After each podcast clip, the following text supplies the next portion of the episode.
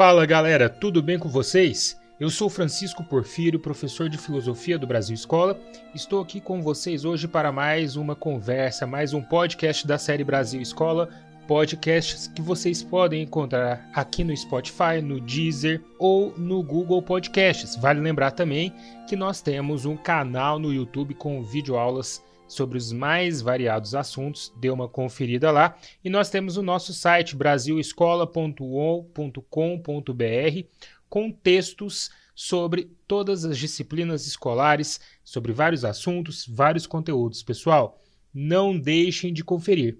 E dando continuidade aqui à nossa série de filosofia, de podcast de filosofia, nós vamos falar sobre cinco dicas para entender o pensamento de Platão. Esse podcast se destina então a você que quer conhecer um pouquinho mais da filosofia de Platão, que quer entender a filosofia deste tão antigo e tão importante pensador da Grécia Antiga, ou até mesmo para você que vai fazer o Enem, o vestibular, né, e precisa ali de algumas dicas, de alguns macetes para compreender este importante pensador que sempre cai no Enem e que cai muito nos vestibulares. Então, venha comigo e vamos conversar. Ouça o que eu tenho para dizer para vocês, porque as dicas estão bacanas. Ah, pessoal, não deixem de compartilhar esse material.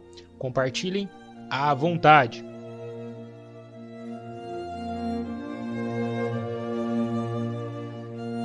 Veja só, as cinco dicas para entender o pensamento de Platão são, em primeiro lugar, Sócrates, em segundo lugar, a verdade, em terceiro lugar, o idealismo, em quarto lugar, o inatismo e, em quinto lugar, a política. Estas são as cinco dicas que eu preparei para vocês e que nós vamos falar delas agora especificamente e detalhadamente a seguir. Vamos lá então, vamos comigo. Em primeiro lugar, Sócrates. Por que Sócrates está em um conjunto de cinco dicas para entender o pensamento de Platão. Bem, Sócrates aparece aqui principalmente como a primeira dica, porque Sócrates foi o mestre de Platão. Platão era um aluno, seguidor de Sócrates, e não só isso. Tudo o que nós temos escrito sobre Sócrates hoje foi deixado por Platão, ou melhor, quase tudo, porque outros discípulos, como Xenofonte, também escreveram sobre Sócrates. Mas Platão tratou na sua obra de escrever os chamados diálogos socráticos. São quase 30 livros de Platão que têm Sócrates como personagem principal, aquele Sócrates que saía caminhando por Atenas, falando com as pessoas, tratando sobre assuntos determinados que são assuntos relativos ali as concepções de verdade, de ética, moral, política, costumes é, e tudo aquilo que Sócrates teria supostamente trazido como ensinamento para Platão e Platão condensaria em suas obras. Portanto, para conhecer a filosofia platônica, é necessário entender que Sócrates é uma peça-chave. Sócrates é uma personagem central não só nos diálogos, mas também na filosofia platônica em si. Isso não significa que as teorias de Platão, as filosofias platônicas, né, ou melhor, os livros platônicos que Platão deixou escrito em que Sócrates é o personagem principal, tudo aquilo que é atribuído a Sócrates foi realmente dito por Sócrates. Não. Muita coisa foi criação de Platão, mas é importante entender que Sócrates é a pessoa que motivou esses caminhos e essas concepções filosóficas do seu discípulo Platão.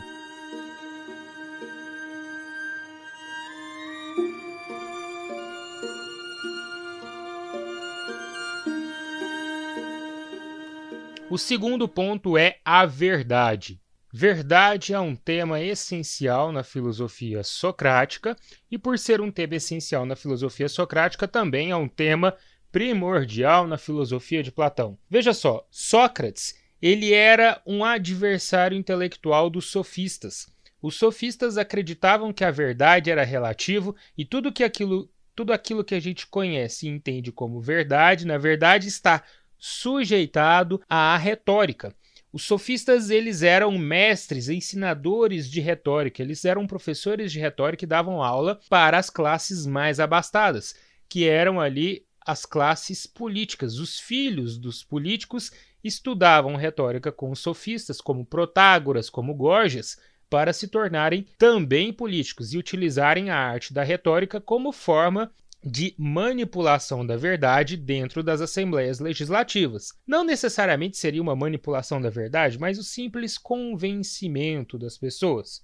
Né? Pelo menos essa é a versão socrática escrita por Platão. E Sócrates era contra os sofistas justamente por eles defenderem o que Sócrates chamou dessa manipulação da verdade. Então, para Sócrates e consequentemente para Platão, o entendimento da verdade era algo extremamente necessário. Conhecer a verdade e através dessa verdade entender como que o mundo funcionaria.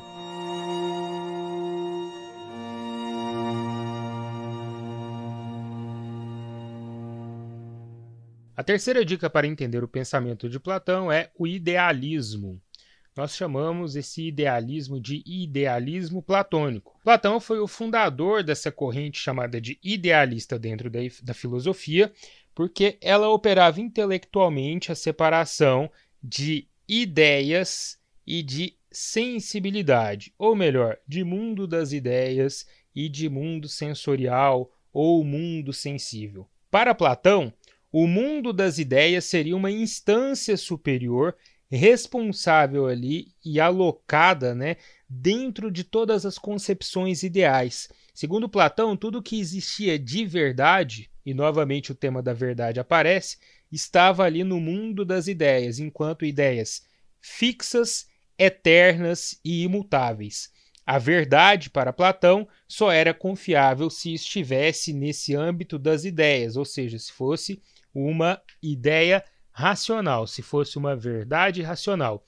O mundo sensorial, o mundo dos sentidos, ele é aquele mundo que nos fornece um conhecimento enganoso, que pode estar errado, porque, segundo Platão, os sentidos são capazes de nos enganar. Os sentidos podem promover conhecimentos falsos. Então, é sempre bom, segundo Platão, confiar apenas no intelecto e na racionalidade. Ele descreve isso muito bem dentro do diálogo à República, que não trata exatamente do idealismo platônico, mas está utilizando uma metáfora, que é a alegoria da caverna, no livro 7 de A República, em que Sócrates está explicando, através de uma alegoria, como que se dá a diferenciação entre esse conhecimento sensível e o conhecimento inteligível, para mostrar que o governante deve ser aquele capaz de atingir ao conhecimento inteligível, esse conhecimento do mundo das ideias.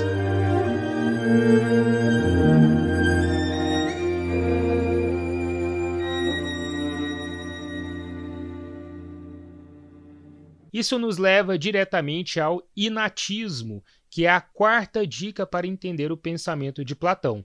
Platão, como um bom idealista preocupado com essa verdade que não estava no conhecimento sensível e no mundo sensorial, mas no mundo das ideias, também era partidário da teoria de que certas ideias são colocadas na mente humana através de um movimento inato, ou seja, elas são inatas à nossa natureza, elas nascem conosco. Segundo Platão, a alma do ser humano era eterna e imutável, assim como uma ideia, como a verdade intelectual a alma era eterna e imutável. Portanto, quando o ser humano morria, Platão acreditava numa espécie de reencarnação que ele chamava de transmigração de corpos. A alma sairia de um corpo, iria para o mundo dos mortos, Lá no mundo dos mortos, ela passaria pelo rio do esquecimento, se banharia no rio do esquecimento e estaria apta a reencarnar em um outro corpo. Ela encarnava tendo esquecido tudo aquilo que ela já tinha vivenciado em todas as suas existências anteriores, por conta do rio do esquecimento. Por isso, ela tinha ideias inatas, né? Ela tem ideias inatas, uma nova, uma criança que nasce tem essas ideias inatas na concepção de Platão.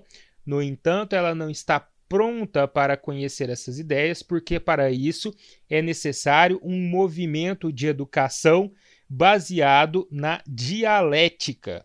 E a dialética para Platão ela tem também este sentido né, do ser humano ter um contato com suas ideias sensíveis e ter uma predisposição a acessar esse conhecimento inteligível das ideias pois assim ele pode conhecer as ideias inatas que estão supostamente impressas em sua alma por conta de sua longa existência. As ideias inatas então compõem todo aquele conhecimento racional que o ser humano consegue atingir depois desses anos e anos e anos, ou talvez milênios de existência da sua alma e de sucessivas encarnações.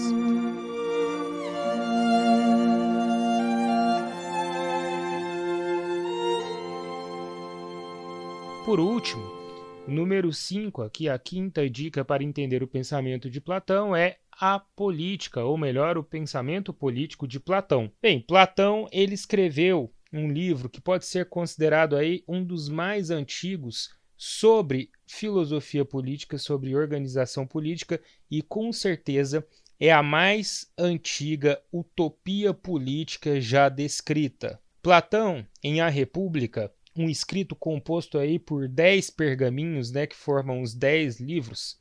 Este livro ele tem como princípio e fundamento colocar apresentar o que seria uma cidade perfeita, a polis perfeita com a organização perfeita, com a sociedade perfeita e com o governo perfeito. Por isso, né, por conta de toda essa descrição de situações perfeitas, estáveis, muito bem apresentadas, é que a República é considerada a mais antiga e a primeira utopia política. Platão herdou ali algumas concepções de Sócrates para o seu pensamento político, no entanto, ele se distancia sumariamente de uma ideia socrática que é a democracia. Platão viveu em uma Atenas democrática, mas ele não era um defensor da democracia.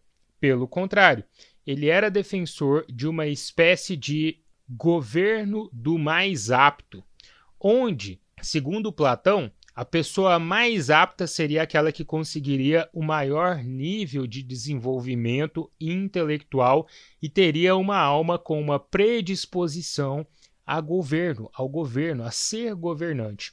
Platão então diferenciou três tipos de almas das pessoas e cada tipo de pessoa teria um tipo de alma predominante. Na teoria de Platão seriam três, né? Alma de bronze, alma de prata e alma de ouro. E a alma de bronze, ela estaria ali localizada e mais próxima dos afetos, né? localizados no ventre no abdômen, e ela seria típica de artesãos, de pequenos comerciantes e até mesmo de pessoas ligadas à subsistência da cidade, ou seja, ao plantio e ao cultivo de alimentos. A segunda alma, a alma de prata, estaria localizada ali no peito, próximo ao peito, próximo ao coração, muito ligado ao sentimento da coragem. Segundo Platão, as pessoas que, de, que tinham a predominância dessa alma deveriam servir à guarda, deveriam compor o exército, compor a guarda da cidade. E por último, a alma de ouro, a mais desenvolvida, ela estaria ligada ali à capacidade intelectual e ao raciocínio. O modelo de educação dialético proposto por Platão admitia que, com uma certa idade, a criança deveria ser entregue ao Estado e o Estado cu cuidaria de sua educação, sendo que até os 20 anos de idade ficariam a educação das pessoas que tinham a alma de bronze, dos 20 aos 30 anos de idade, a educação das pessoas que teriam a alma de prata, portanto, depois dos 30 anos elas poderiam ir para a guarda e para o exército, e dos 30 aos 50 anos ficariam as pessoas com a alma de ouro e a capacidade intelectual. Depois dos 50 anos, essas pessoas deveriam cuidar da administração pública, né, os cargos ali de magistrados, legisladores, e o mais apto deles seria o rei, o rei filósofo. Essa figura do rei filósofo, então, é introduzida dentro do pensamento platônico como uma defesa de que o ser humano não deveria se organizar democraticamente, porque o governo deveria ser daquele mais apto, e até mesmo os outros cargos relativos ao legislativo e à magistratura deveriam ser reservados às pessoas aptas àquilo, e não a qualquer pessoa. Desta maneira, em A República, o rei era o rei filósofo, os governantes eram todos os filósofos, os intelectuais que conseguiriam passar nessa prova de educação depois de 50 anos e demonstrar a predominância da sua alma de ouro. Os guardiões, os membros do exército, deveriam ser aquelas pessoas com a alma de prata e as pessoas ligadas à subsistência e alimentação da cidade seriam as pessoas com predominância da alma de bronze.